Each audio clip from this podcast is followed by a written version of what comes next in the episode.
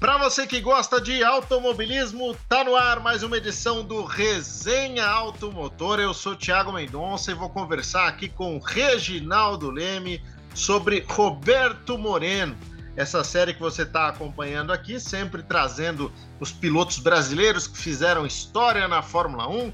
Já falamos de todos que venceram corridas e agora estamos começando a falar também de outros grandes nomes. O Moreno se destaca, claro, por tudo que enfrentou na carreira, as dificuldades que ele teve e ainda assim se mantendo em alto nível no exterior.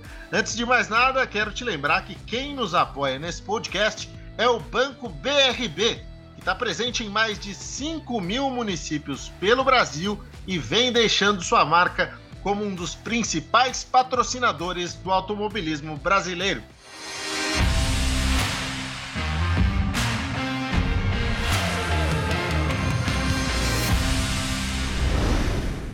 Tudo bem, Regi? Tudo bem, Tiago? Tudo bem, amigos do BRB? Vamos lá para essa nossa grande resenha. E agora falando do Moreno, que é um piloto assim que merecia ter alcançado muito mais do que alcançou na vida, mas teve um, um título importantíssimo no que hoje é a Fórmula 2, né? Que era se chamava Fórmula 3000 e fez um segundo lugar dobradinha com Nelson Piquet na Fórmula 1 no Japão. Muita história legal para a gente abordar aqui. E a primeira que eu queria te perguntar, Regi, eu sei que você participou do documentário Patinho Feio, então você domina muito bem esse assunto. É da turminha de Brasília, né? Ali, num determinado período ali dos anos 60, 70, Brasília era realmente o grande celeiro de pilotos brasileiros. E o Moreno saiu de lá, né? O Moreno saiu de uma pequena oficina, né? Onde trabalhavam o Alex Dias Ribeiro, uh, o Jean, que era o Jean era cunhado do Nelson Piquet, o próprio Piquet e o Moreno. E eles, ah, também o Ruiter Pacheco. E eles eram apaixonados por, por mecânica, tal, tinham essa oficina e foi ali que eles foram remendando peças de outros carros até saiu um carro que foi batizado de Patinho Feio e que correu alguns anos, algumas provas importantes, né? No, no automobilismo brasileiro, como aquelas famosas 500 quilômetros, famosos 500 quilômetros Interlagos, mil milhas brasileiras, e ficou na história e tem até um filme. Existe um filme sobre o Patinho Feio, foi exibido em Miami, e eu fui entrevistado para falar um pouquinho sobre ele, porque era uma turma que eh, todos eles se tornaram grandes amigos meus e de lá saíram simplesmente três pilotos que alcançaram a Fórmula 1, né? Se você pensar em Nelson Piquet, Alex Dias Ribeiro, Roberto Moreno, de um sonho ali de moleques, né? De cinco pessoas, três que, que pilotavam, porque os outros não, não queriam a carreira de piloto, os três que pilotavam chegaram à Fórmula 1. É verdade, e foi realmente um grande destaque da época, a Camber, né, essa oficina de Brasília que, que revelou tanta gente boa.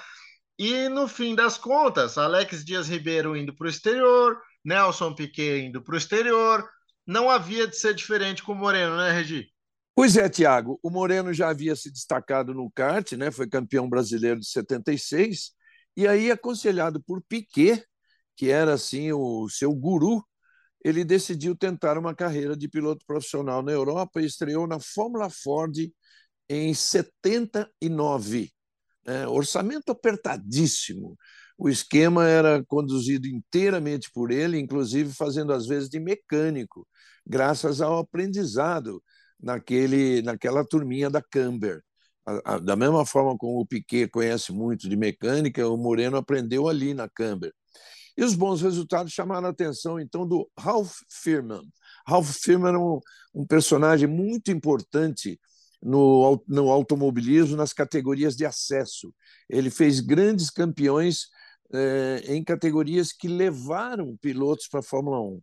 E o Ralph Firman assinou com o Moreno para ser piloto oficial da fabricante de chassis Van Diemen, né, que é o, o Firman era dono da Van Diemen tendo uma estrutura melhor à disposição, ele acabou conquistando o título do Festival de Fórmula Ford de 1980. E, Regi, depois desse título da Fórmula Ford lá em 1980, que aliás é comentado até hoje, o próprio Moreno disputou recentemente, em 2021, esse festival de novo, né? um, um revival aí de tudo que ele construiu. Ele acabou chamando atenção pelo alto nível de pilotagem contra outros pilotos de Fórmula 1 naquele torneio que era disputado lá na Oceania. Isso era muito bacana da época, né, Regi? As categorias. Os pilotos de Fórmula 1 não ficavam restritos à Fórmula 1. Eles se dispunham a bater roda com a molecada e com isso você revelava novos talentos, e foi o caso do Moreno. É, tinha havia um torneio antes de começar o Mundial havia um torneio disputado na Nova Zelândia e Austrália. E por isso a Nova Zelândia fez uma, uma teve uma participação tão importante na Fórmula 1 que ela teve a formação de mecânicos baseado inclusive no Bruce McLaren, né, é, que, que criou a equipe McLaren e criou um, uma grande escola de mecânicos. Até hoje você vai procurar, claro que os britânicos são a grande maioria, mas tem muito neozelandês e alguns australianos ainda entre os mecânicos. E em 1981, o Moreno participou desse torneio da Fórmula Pacífica na Austrália e na Nova Zelândia.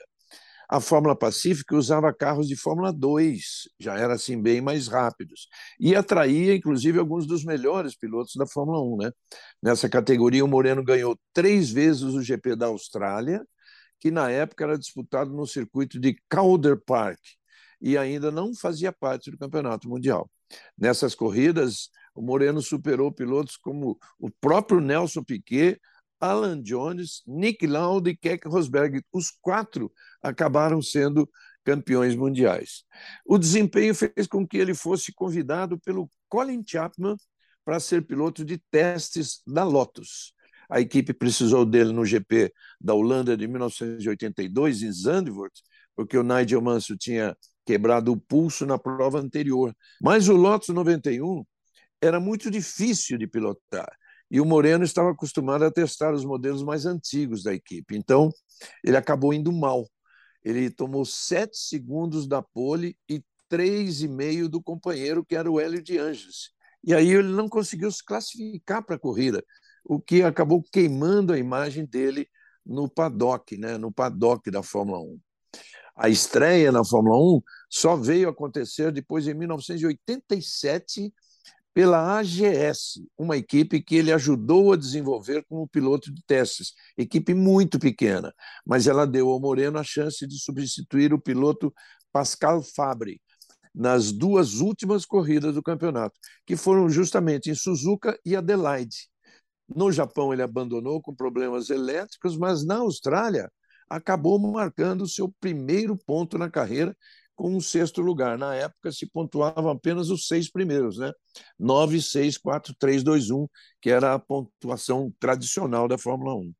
É, então veja só, cinco anos depois daquele, vamos dizer, fiasco, vai, ele mesmo assume que não foi legal, lá na Lotus em 82, ele pontua pela AGS na Fórmula 1. Então, olha só a resposta que ele dá, né? Poxa vida, não me classifiquei com um Lotus que era extremamente difícil de pilotar, é, que os pilotos mesmo titulares tiveram problema para se adaptar e, e, tiveram de andar bastante com ele, tanto que o Moreno ficou é, destinado a andar com os modelos anteriores.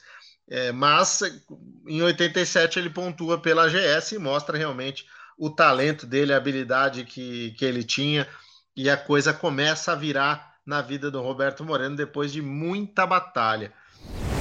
Regi, você sempre traz uma dica interessante aqui para gente no nosso podcast, o Resenha Automotor. Então, queria novamente que você repetisse, que você reforçasse para a gente essa dica importante. Regi, você já tem a sua conta BRB, eu quero saber como é que a gente pode fazer para também se tornar cliente BRB. Pois é, Tiago, é muito fácil a gente se tornar cliente do BRB. É, é um banco muito ágil, eficiente e moderno. Para se ter uma ideia, em três anos já são mais de 4 milhões e meio de clientes, com soluções financeiras completas, meios de pagamento e de segurança simples, inovadores e digitais. Tudo isso junto com uma experiência única e completa que o BRB que vem fazendo do BRB o banco de todos, um banco BRB, Banco Regional de Brasília, que nasceu como um banco regional, se tornou nacional e está ah, ampliando bastante o seu alcance.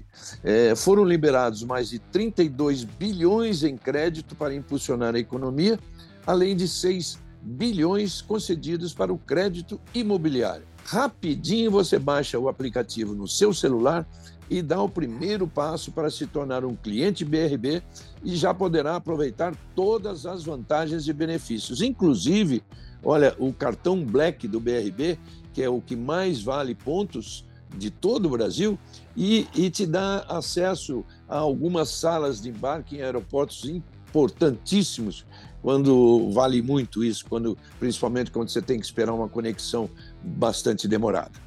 Aqui na descrição do nosso podcast você encontra o link para baixar o app na loja de aplicativos do seu celular.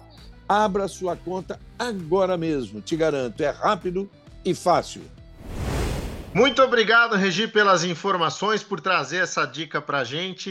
E agora seguimos na nossa resenha falando de Roberto Moreno, piloto que marcou história no automobilismo internacional, exatamente pela dedicação que teve. Os resultados não foram os que ele mereceu e muitas vezes é, ficou abaixo disso, né, da expectativa dele mesmo, mas de qualquer forma, com o que ele tinha, o que ele conquistou foi muito acima até do, do, do que poderia sonhar o Roberto Moreno, né? Ele conta até que a mãe dele deixava o quarto dele preparado em casa e falava: Ó, se não der certo, eu sei que você pode voltar para cá. E toda vez que ele ouvia isso, ele disse que uhum. ele ficava transtornado, Mãe, eu não vou voltar, vai dar certo. E, é. e, acabou dando mesmo, né, Regi? Teve uma grande virada aí na, na carreira dele, é, especialmente é, depois dessa é, pontuação pela AGS, aí, uma equipe pequena, a coisa virou, né? Exatamente, Tiago. É, essa virada foi um negócio impressionante que aconteceu em 88, quando ele foi convidado pelo engenheiro Gary Anderson para um projeto na Fórmula 3000. A Fórmula 3000 era o equivalente à Fórmula 2 de hoje. E o Moreno já havia feito uma corrida para a equipe dele alguns anos antes, e a confiança era mútua.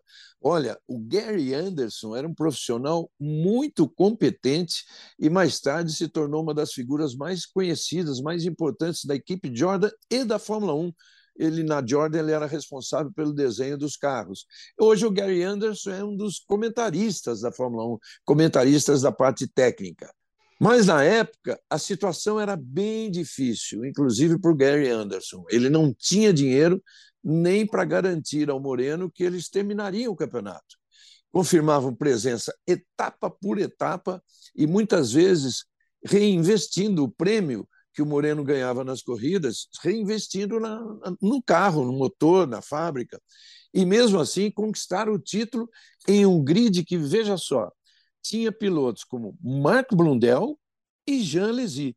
Os dois chegaram à Fórmula 1 e Jean Lézy chegou a pilotar pela Ferrari, foi, foi um dos pilotos mais importantes, da, inclusive, da história da Ferrari. A Ferrari, então, já estava de olho no potencial do Moreno como piloto de testes e, durante a temporada de 1988, de fato, o levou para uma reunião em Maranello. Aí é que é muito engraçado o Moreno contar que, ele, que a conversa foi surreal. Para quem passava aquela dificuldade toda, ele nem acreditava no que estava acontecendo.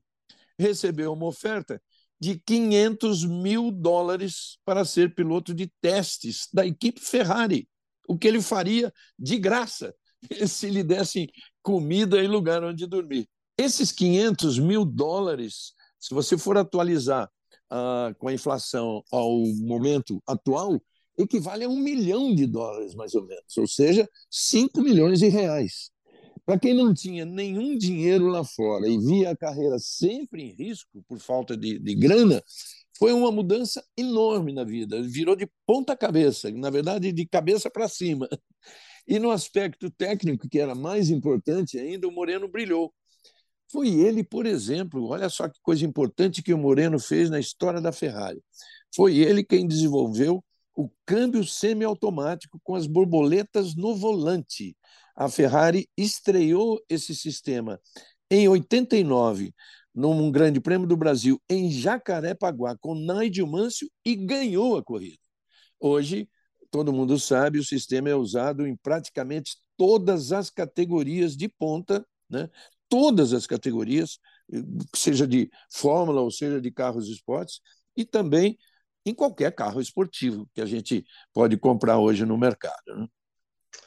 Com certeza, Regi, isso foi muito importante não só para a Fórmula 1, mas também para a indústria automotiva. Muito se fala da Fórmula 1 ser o laboratório da indústria automotiva e o Moreno provou isso ao lado da Ferrari com esse desenvolvimento do câmbio semiautomático. E a história que ele construiu dentro da Ferrari rendeu uma outra oportunidade muito boa para ele na sequência da carreira. Não é, Regi?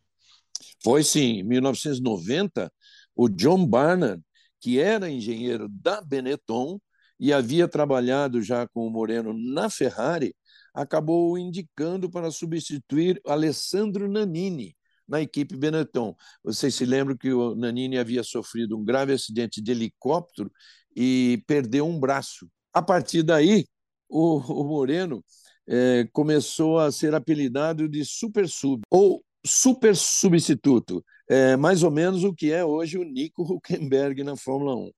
O Moreno agarrou muito bem essa chance. Imagine que já na estreia pela equipe, correndo no Japão, ele chegou em segundo lugar, liderou a corrida e chegou em segundo lugar fazendo dobradinha com Nelson Piquet. Foi a primeira dobradinha da Benetton e a última do Brasil na Fórmula 1. Mais tarde, já no meio de 1991, o Moreno seria substituído pelo Michael Schumacher no meio do ano, numa briga política que envolvia a Mercedes, a Jordan, a Benetton de Flávio Briatore e o Bernie Eccleston, que queria um piloto alemão em condições de vencer corridas e fez de tudo para que, de fato, o Schumacher guiasse então pela Benetton e depois ele fosse parar na Ferrari. Depois de mais algumas tentativas na Fórmula 1 com equipes muito fracas, tipo Andrea Moda e Forte Corse, o Moreno voltou para os Estados Unidos, onde já havia tentado fazer carreira nos anos 80, e dessa vez foi muito bem sucedido. Venceu corridas, conseguiu pódios e chegou a terminar em terceiro lugar no campeonato da kart, uma das divisões da Indy, isso em 2000. Olha, que história, hein, Regi? Um cara que é, chegou a estar é, muito longe dos olhos da Fórmula 1 depois do que aconteceu lá na Lotus em, em 82, não conseguindo se classificar. Passou por tudo o, o, que passou o Moreno, aí vive essa virada em 88 com o título da Fórmula 3000, atual Fórmula 2 e acontece essa carreira que ele teve aí, passando por é, a equipe Benetton como piloto titular, conseguindo dobradinha com Nelson Piquet.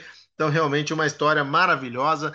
E esse, esse final de carreira na Fórmula 1 aí com André Moda e Forte Cortes foi difícil, mas até aí, Regi, é, ele conseguiu também marcar o nome dele. Lembra daquela prova de Mônaco?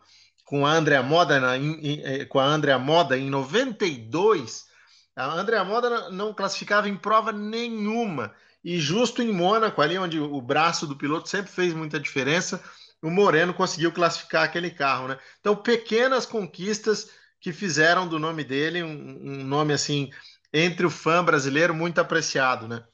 Muito apreciado. Depois ele passou, inclusive, a exercer a carreira de, de manager. Ele foi manager do Lucas Forest quando o Forest começou a correr, a tentar ainda a GP2, né?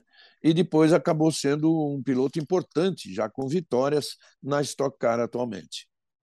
Com certeza, Regi. E ele tem muita experiência para passar para esses talentos. Ele continua nessa função, continua nesse trabalho. Me lembro que recentemente, numa produção para o Band Esportes, a gente pediu que ele gravasse um vídeo mandando uma mensagem para o Drogovic, que voltou é, a colocar o Brasil no topo do pódio na, na Fórmula 3000.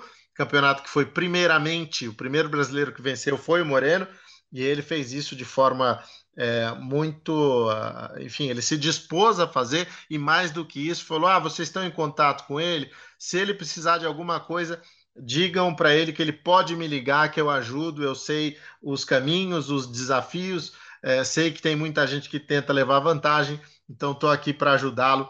Então foi uma, uma postura que também já me chamou muita atenção, já me impressionou aí do Moreno, que continua sendo um cara muito bacana com quem o procura.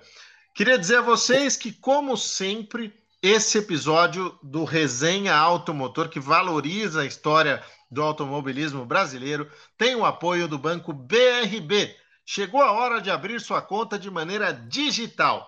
Baixe o app BRB Mobile e conheça todas as vantagens de ser cliente BRB.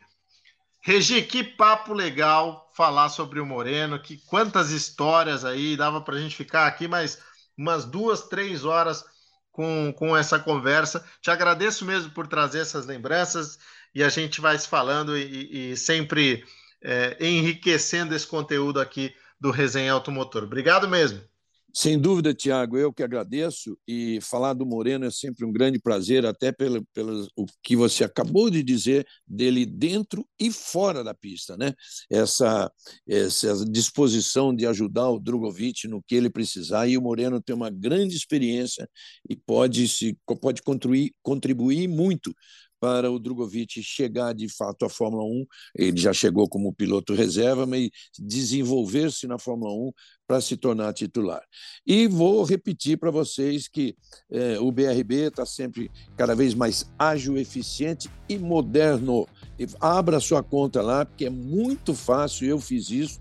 Tenho minha conta no BRB, tenho meu cartão Black, tenho um, um, esse cartão que dá direito a salas de espera, salas VIP em vários aeroportos do Brasil e é muito legal. Um banco totalmente digital e abrir a conta é rápido e fácil.